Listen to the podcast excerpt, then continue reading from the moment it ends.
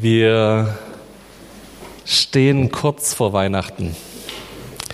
Das Gefühl hat man ja schon länger, wenn man in unseren Supermarkt reinguckt.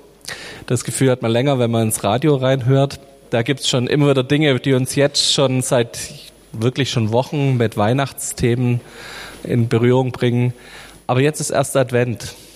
Jetzt ist so der Moment erreicht, wo es mich nicht mehr nervt, sondern wo ich auch so langsam in Weihnachtsstimmung kommen will. So der Moment, wo wir gestern Abend noch eine Nachtschicht hatten. Tabea hat, glaube bis um halb eins Nacht noch äh, unser Wohnzimmer dekoriert, damit es da auch ein bisschen weihnachtlich wird. Wir hatten letzte Woche schon Themen bei uns in der Familie, weil ich den Adventskranz gekauft habe und ich habe den Schwaben raushängen lassen. Ich war erst bei unserem Gärtner und der Adventskranz bei unserem Gärtner war ungefähr 20 Zentimeter groß und zwei Zentimeter hoch, also kein Vergleich zu dem hier, und hat 80 Euro gekostet. Und dann habe ich beschlossen, ich fahre zum Discounter meines Vertrauens und kaufe dort ein. Der hat jetzt nicht so tolle Noten bekommen bei Tabea. ähm, genau. Aber so langsam kommt Weihnachtsstimmung auf bei uns zu Hause. Wir haben gestern die ersten Plätzchen gebacken die ersten Pyramidenplätzchen schon vertilgt gestern Abend. Und so nach und nach kommt, kommt Weihnachtsstimmung. Wir waren gestern Abend bei Gottfrieds Rentenfeier. Also für alle, die es noch nicht wissen, Gottfried ist seit gestern in Rente, ähm, waren dort bei der Rentenfeier und es gab Glühwein. So langsam kommt Weihnachtsstimmung auf. Ich weiß nicht, bei wie viel Glühweinen du dieses Jahr schon stehst. Ich bin bei zwei. So nach und nach zieht es ein, diese Zeit, wo wir uns vorbereiten auf Weihnachten. Und bei all dem, wo uns ein Riesenkonsum begegnet, wo uns ein Riesentrubel begegnet. Ich habe vorletzte Woche gelesen, dass es Weihnachtsmärkte gibt, die jetzt schon Mitte November aufmachen, damit man mehr Geld machen kann und eine längere Zeit hat bis zum 23. Ähm, bei all dem Trubel und bei all dem Konsum haben wir was Tieferes, was wir mit Weihnachten verbinden. Wenn wir so einen Adventskranz sehen, wenn wir einen Tannenbaum sehen, da denken wir nicht bloß an heimliche Familienatmosphäre, sondern wir wissen, wir bereiten uns jetzt vor auf unseren Erlöser, der kommt. Wir wollen in den nächsten Wochen, ja, Carol, genau, hol mal dein Team wieder hoch, sonst muss ich noch länger reden. Wir wollen in den nächsten Wochen zusammen uns ein paar Adventslieder und Weihnachtslieder anhören. Und diese Lieder wollen und sollen uns darauf vorbereiten und sollen uns mit reinnehmen in das, was, was Gott vorbereitet hat und gemacht hat mit dem Advent. Das soll uns helfen, dass wir reinfinden in diese Erwartungshaltung, dass unser Erlöser kommt. Wir singen heute das erste Lied zusammen. Das ist ein altes Lied, macht hoch die Tür. 1623 Uhr aufgeführt am zweiten Advent in der Kirche, die, in der mein Opa schon war. Mein Opa kommt aus Königsberg und hat diese Kirche damals als Kind auch besucht. Und in dieser Kirche war dieser Georg Weisel Pfarrer und hat es zur Einweihung der Kirche 1623 geschrieben. Wir singen zusammen das Lied, danach gucken wir uns an, wo, was kann uns das sagen, was kann uns das bringen. Ich würde mir wünschen, wenn wir diese Erwartungshaltung, die dieses Lied hat, so macht dir ein Herz auf, damit der König einzieht, wenn wir mit dieser Haltung dieses Lied auch schon singen könnten. Lass uns nochmal zusammen aufstehen. Wir singen zusammen, macht hoch die Tür.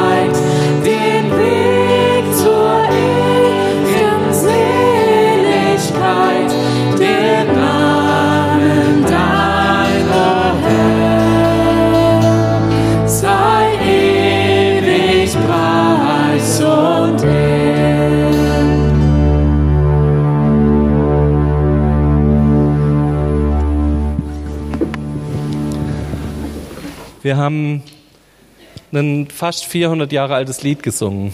Aber das Original, der Originaltext ist noch älter.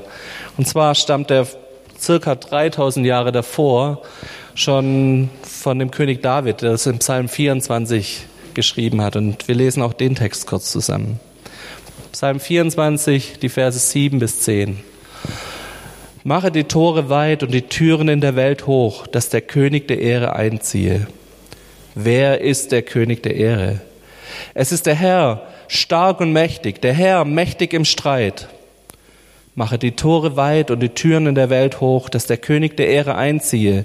Wer ist der König der Ehre? Es ist der Herr Zebaoth. Er ist der König der Ehre. Was für ein schöner Text. Und worum geht's? Es geht darum, da kommt jemand. Da kommt jemand zu Besuch, will uns begegnen und will in unser Leben einziehen. Und beim Thema Besuch, da stelle ich mir immer zwei Fragen. Wenn Tabea mir erzählt, wir kriegen Besuch, dann ist die erste Frage, wer kommt? Und die zweite Frage ist, wie lange wollen Sie bleiben? Ich erzähle euch mal ein bisschen meine Erfahrung mit so Fragen. Bei der Frage, wer kommt, ist, das ist entscheidend für den Aufwand, den ich im Vorfeld betreibe. Wenn es mein bester Freund ist, dann stört es den nicht, dass der Wäschekorb noch hinterm Sofa steht. Aber es gibt auch andere Besuche. Bei uns gibt es so eine Familiengeschichte, dass meine, also meine Oma, die Schwiegermutter meiner Mutter, äh, kam zum ersten Mal zu uns zu Besuch. Meine Eltern sind aus dem Studium in Karlsruhe hierher gezogen, haben sich eine Wohnung gekauft, haben renoviert, zwei, eineinhalb, zwei Jahre lang. Ähm, und als wir eingezogen sind, war da manches noch relativ staubig. Und meine Oma kam zum ersten Mal in die Wohnung rein, guckt sich um nimmt ihre Hand und fährt überhalb von dem Türrahmen entlang, guckt diese Hand an und sagt, ja, hier sollte man halt auch mal wieder putzen. Mit dem vorwurfsvollen Ton. Also solche Schwiegermuttererfahrungen gibt's. Ich habe zum Glück eine ganz tolle Schwiegermutter, die heute auch da ist, die sowas nie machen würde. genau.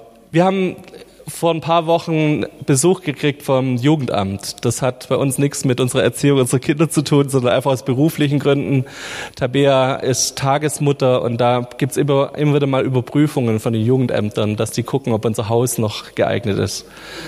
Ihr könnt euch vorstellen, was wir die zwei Wochen davor gemacht haben. Das Haus war, glaube ich, selten so gut geputzt und aufgeräumt und sortiert und auch Dinge in Schränken, in die die niemals reingucken wurden, haben wir aufgeräumt. Also die Frage, wer kommt, ist ganz arg davon abhängig oder das, das tut ganz arg den Aufwand, den wir betreiben, einfach mit in, in den Blick nehmen. Ist es der gute Freund, der auch in unser Chaos reingucken darf? Oder ist es das Jugendamt, das mit einem Klemmbrett unterm Arm sich alles anschaut und schaut, ob alles sicher ist und alles okay ist und alles passt? Dann die zweite Frage, wie lange bleibt er? Es gibt ja diesen schwäbischen Spruch, wir kommen nach dem Kaffee trinken, dann können wir vor dem Abendessen wieder gehen. So nach dem Motto, man macht gar keinen Aufwand für uns, ah, da müssten wir weder Kaffee noch Abendessen machen. Oder ist es jemand, der länger kommen will? Ist es jemand, für den ich ein Zimmer richte in meinem Haus? Ist es jemand, den ich beim Wocheneinkauf so beachten muss, weil der nicht bloß einmal mit ist, sondern die nächste Woche mit mir mit ist? Also auch hier ist die Frage, der Vorbereitung wichtig. Wie lange will jemand bleiben, der kommt? Lass uns mal mit den zwei Fragen an diesen Text rangehen. Die Antworten sind eigentlich schon klar, aber die, an der Umsetzung scheitert es manchmal. Also jeder von uns weiß, als gut sozialisierter Christ, wer kommt? Jesus kommt. Wie lange will er bleiben? Für immer. Die zwei Antworten sind jetzt nicht das, das, die noch höchste Neuigkeit hier äh, heute Morgen, sondern die Frage ist, was machen wir damit? Wie gehen wir damit um? Was hat es für Konsequenzen, für Auswirkungen auf unser Leben? Es kommt der Herr der Herrlichkeit, der König aller Könige, der Heiland aller Welt. Es kommt der Schöpfer, es kommt der König der Ehre. Und die Frage ist doch, wie bereite ich mich auf so einen König vor? Kann ich ihm überhaupt irgendwie begegnen? Wir lesen diesen Psalm 24 jetzt mal die Verse davor, nämlich den Vers 3 bis 5. Wir haben vorher 7 bis 10 gelesen und jetzt gucken wir, was auch David zu diesem Wie kann ich einem König begegnen geschrieben hat. Wer darf auf des Herrn Berg gehen und wer darf stehen an seiner heiligen Stätte? Wer unschuldige Hände hat und reines Herzens ist, wer nicht bedacht ist auf Lüge und nicht schwört zum Trug, der wird, dem Segen, der wird den Segen vom Herrn empfangen und Gerechtigkeit von dem Gott seines Heils. Wer darf auf den Herrn Berg gehen? Also ich weiß nicht, wie es dir geht, aber ich habe manchmal das Gefühl, dass ich da raus bin. Unschuldige Hände, reines Herz, keine Lüge, keinen Betrug. Ich weiß nicht, wie es dir damit geht mit diesen Themen, ob du sagst, ja, hier bin ich, der, ich bin derjenige mit dem reinen Herzen, ich bin der mit den unschuldigen Händen. Ich, wenn ich mein Leben angucke, da ist dann doch manchmal was, was mich nicht ganz so reinmachen lässt. Mir fällt bei solchen Texten immer den, der Mose ein, und der Mose, der ist ein echtes Vorbild für eine Beziehung mit Gott. Der hat sein ganzes Volk in die Gegenwart Gottes geführt. Ähm, das kann ich von mir jetzt nicht behaupten, dass ganz Deutschland irgendwie Jesus kennengelernt hat, bloß weil ich da war. Mose hat es gemacht. Das war ein echten jemand, der diese Gegenwart Gottes in seinem Leben hatte und damit gelebt hat. Und dieser Mose, von dem gibt es die Geschichte, dass er auf dem Berg steht und Gott bittet, dass er ihm seine Herrlichkeit zeigt. Und was antwortet Gott ihm? Niemand, der mich sieht, wird jemals am Leben bleiben. Und so ähnlich fühle ich mich, wenn ich diesen Text hier höre. Wenn ich diesen Text lese, wer darf auf des Herrn Berg gehen? Wer darf stehen an seiner heiligen Stätte? Ich denke mir manchmal, kann ich es oder kann ich es nicht? Wie soll ich mich darauf vorbereiten? Was kann ich dafür tun, damit ich dem begegnen kann? Wenn die Bedingungen so groß sind, um Gott zu begegnen, dann bin ich vielleicht nicht der Richtige, wo Jesus einziehen darf. Es gibt eine richtig schöne Geschichte von Sören Kierkegaard, einem christlichen Philosophen, der darüber geschrieben hat, über dieses Dilemma, unsere Herzen und dann kommt dieser Herr der Herrlichkeit. Und das möchte ich euch vorlesen, weil das ist der Weg, wie wir es machen können. Das ist der Weg, wie wir diesem König doch begegnen können und wie er doch einziehen darf in unser Herz. Lehnt euch zurück, entspannt euch. Ich lese euch eine Geschichte. Ein König verliebt sich in ein Mädchen. Aus ärmlichen Verhältnissen, ohne adligen Stammbaum und ohne Bildung. Sie lebt in einer armseligen Hütte und führt das Leben einer Bäuerin. Aber der König verliebt sich in diese Frau, wie es, wie es Könige eben an solchen Märchen tun. Er kann nicht aufhören, an sie zu denken und er kann nicht aufhören, sie zu lieben. Aber dann macht sich im Herzen des Königs ein besorgniserregender Gedanke breit. Wie kann ich das Herz dieser Frau gewinnen? Wie kann ich die Kluft zwischen mir und ihr überbrücken? Sein erster Ratgeber sagt ihm, er solle ihr einfach befehlen, seine Frau zu werden. Denn er ist ein Mann, der unendlich viel Macht besaß. Jedermann fürchtete sich vor seinem Zorn, alle Nachbarstaaten zitterten vor ihm. Jeder Mann am Hof wirft sich in den Staub vor der Stimme des Königs. Die Frau wäre ihm ewige Dankbarkeit schuldig gewesen. Er könnte ihr befehlen, in seinem Palast anwesend zu sein, aber der König weiß, dass Macht, selbst uneingeschränkte Macht, Liebe nicht erzwingen kann. Er könnte sich ihrem Gehorsam sichern, aber erzwungene Unterwerfung war nicht, was er wollte. Er sehnte sich nach Vertrautheit, nach Freiwilligkeit. Alle Macht der Welt kann die Türe eines Herzens nicht aufschließen. Sie muss von innen geöffnet werden. Der zweite Ratgeber sagte ihm, der König könne die Frau in den Adel erheben, sie mit Geschenken überschütten, in Purpur und Seide kleiden, sogar zur Königin krönen lassen. Wenn er sie in seinen Palast bringen, die Sonne seiner Macht über ihr strahlen ließe, wenn sie den Reichtum, Macht und seine Größe sehe, wäre sie wäre sie mit Sicherheit überwältigt. Aber wie könnte er dann jemals wissen, ob sie ihn um seiner selbst willen liebte und um all dessen willen, was er hatte und ihr gab? Und würde sie vergessen, dass sie in Wahrheit, dass in Wahrheit er der König war und sie ein armes Bauernmädchen? Es gibt nur eine Alternative, wie er sein Ziel erreichen konnte. Der König verlässt seinen Thron, setzt seine Krone ab zieht seinen Purpurmantel aus und schlüpft in dreckige Klamotten. Er selbst wird zum Bauern. Er nimmt nicht nur die äußere Gestalt eines Bauern an, sondern sein ganzes Leben, sein Wesen, seine Last und macht sich auf die Suche nach der Frau seines Herzens. Wenn wir uns überlegen, wie wir Gott begegnen können, können wir uns bewusst sein, Gott hat sich schon längst darüber Gedanken gemacht, wie er uns begegnen kann. Gott, hier dieser König kommt zu uns. Nicht wir müssen uns auf den Weg machen, diesen König zu besuchen. Nicht wir müssen uns jetzt hier irgendwas tun, damit wir diesen König in irgendeinem fernen Land finden, sondern dieser König kommt zu uns. Und er kommt zu uns als Kind in der Krippe, er kommt zu uns in ärmliche Verhältnisse, er kommt zu uns, um uns da zu begegnen, wo wir sind. Ja, es stimmt, auf der einen Seite kommt der Herr der Herrlichkeit, auf der anderen Seite kommt da jemand, der all das verlassen hat, um Mensch zu sein und um uns da drin zu begegnen. Er zieht ein, er wird Mensch, er wird uns gleich. Er ist gerecht, ein Helfer wert. Sanftmütigkeit ist sein Gefährt. Sein Königsthron ist Heiligkeit. Sein Zepter ist Barmherzigkeit. All unsere Not zum End erbringt. Ich finde es so schön, wie dieser Text zwei Dinge miteinander in Einklang bringt. Da ist dieser heilige König, da ist Heiligkeit. Auf der anderen Seite ist da jemand, der uns liebt. Da ist ein Helfer. Da ist jemand, der sanftmütig ist, der barmherzig ist mit mir. Beides kriegt der Liedschreiber innerhalb von einem Satz unter. Die Frage ist, kriegen wir das mit unseren Herzen auch in Einklang? Kannst du das zusammenbringen, diese beiden Punkte?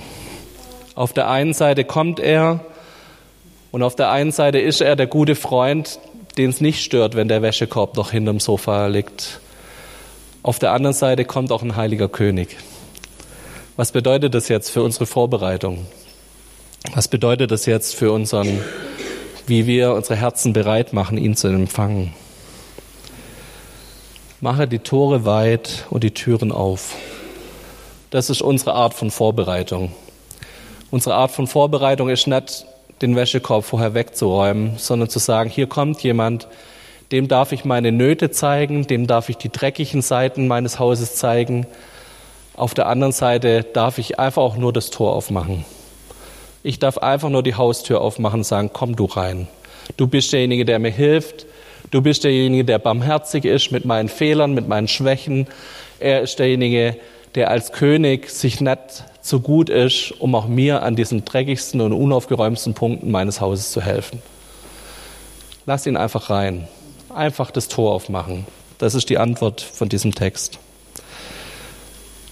Die zweite Frage war ja, wie lange bleibt Besuch? Wer kommt, ist, glaube ich, klar. Aber wie lange will er bleiben? Wir haben bei uns so eine Familientradition, Früher war das so, dass wir vom 24. bis ungefähr zum 28., 29. durchgefeiert haben.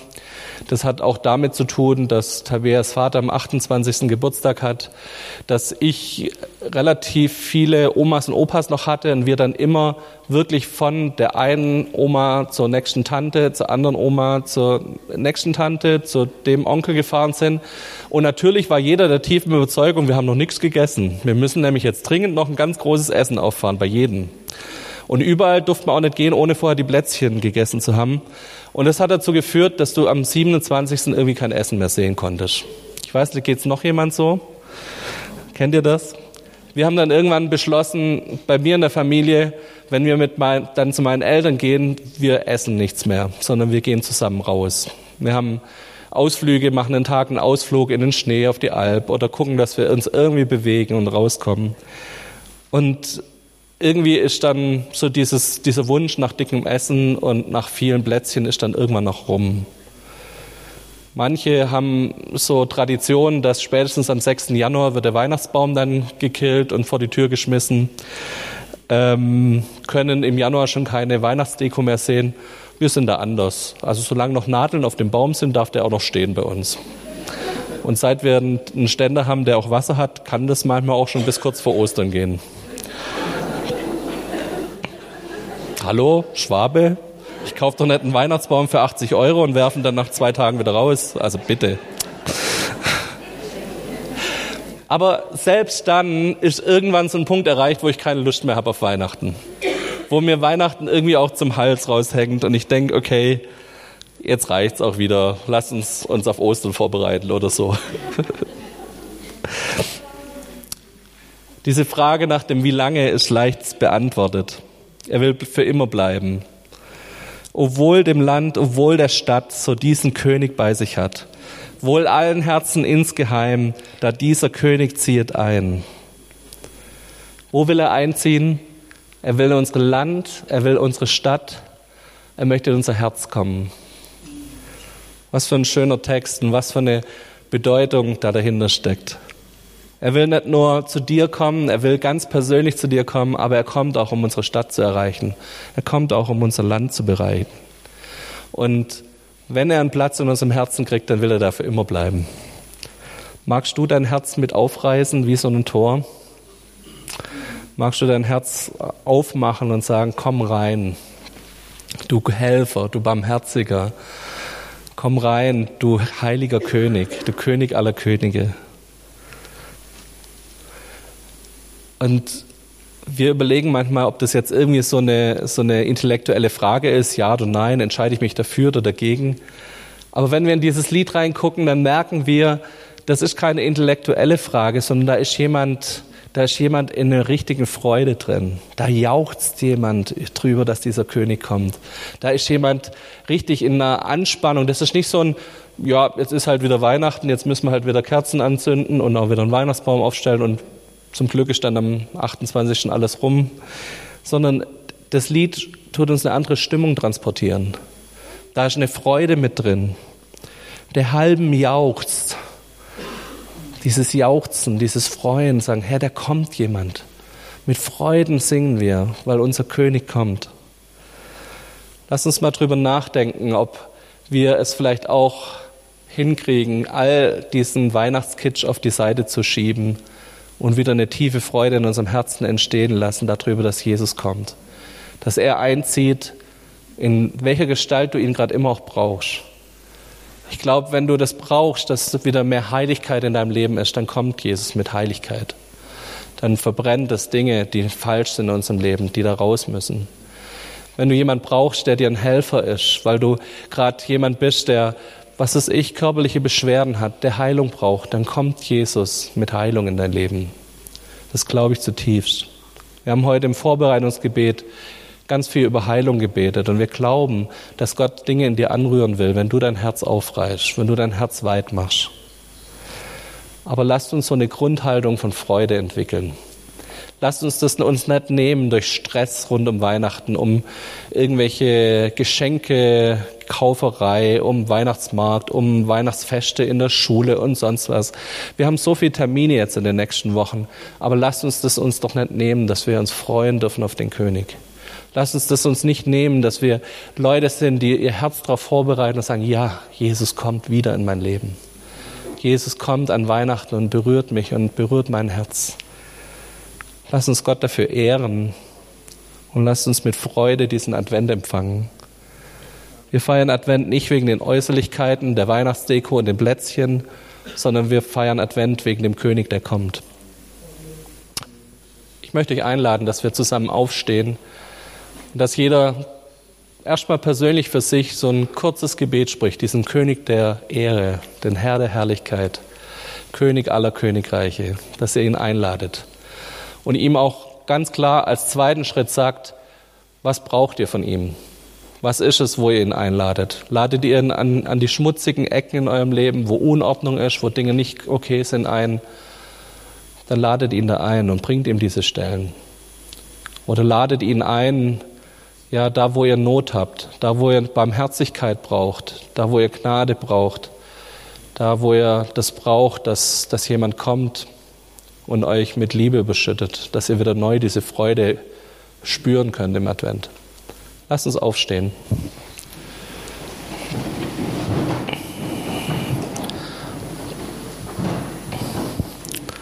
Schließ jetzt die Augen und wenn du das magst, dann formuliere ein Gebet, wo du Gott einlädst, wo diesen König einlädst in dein Leben.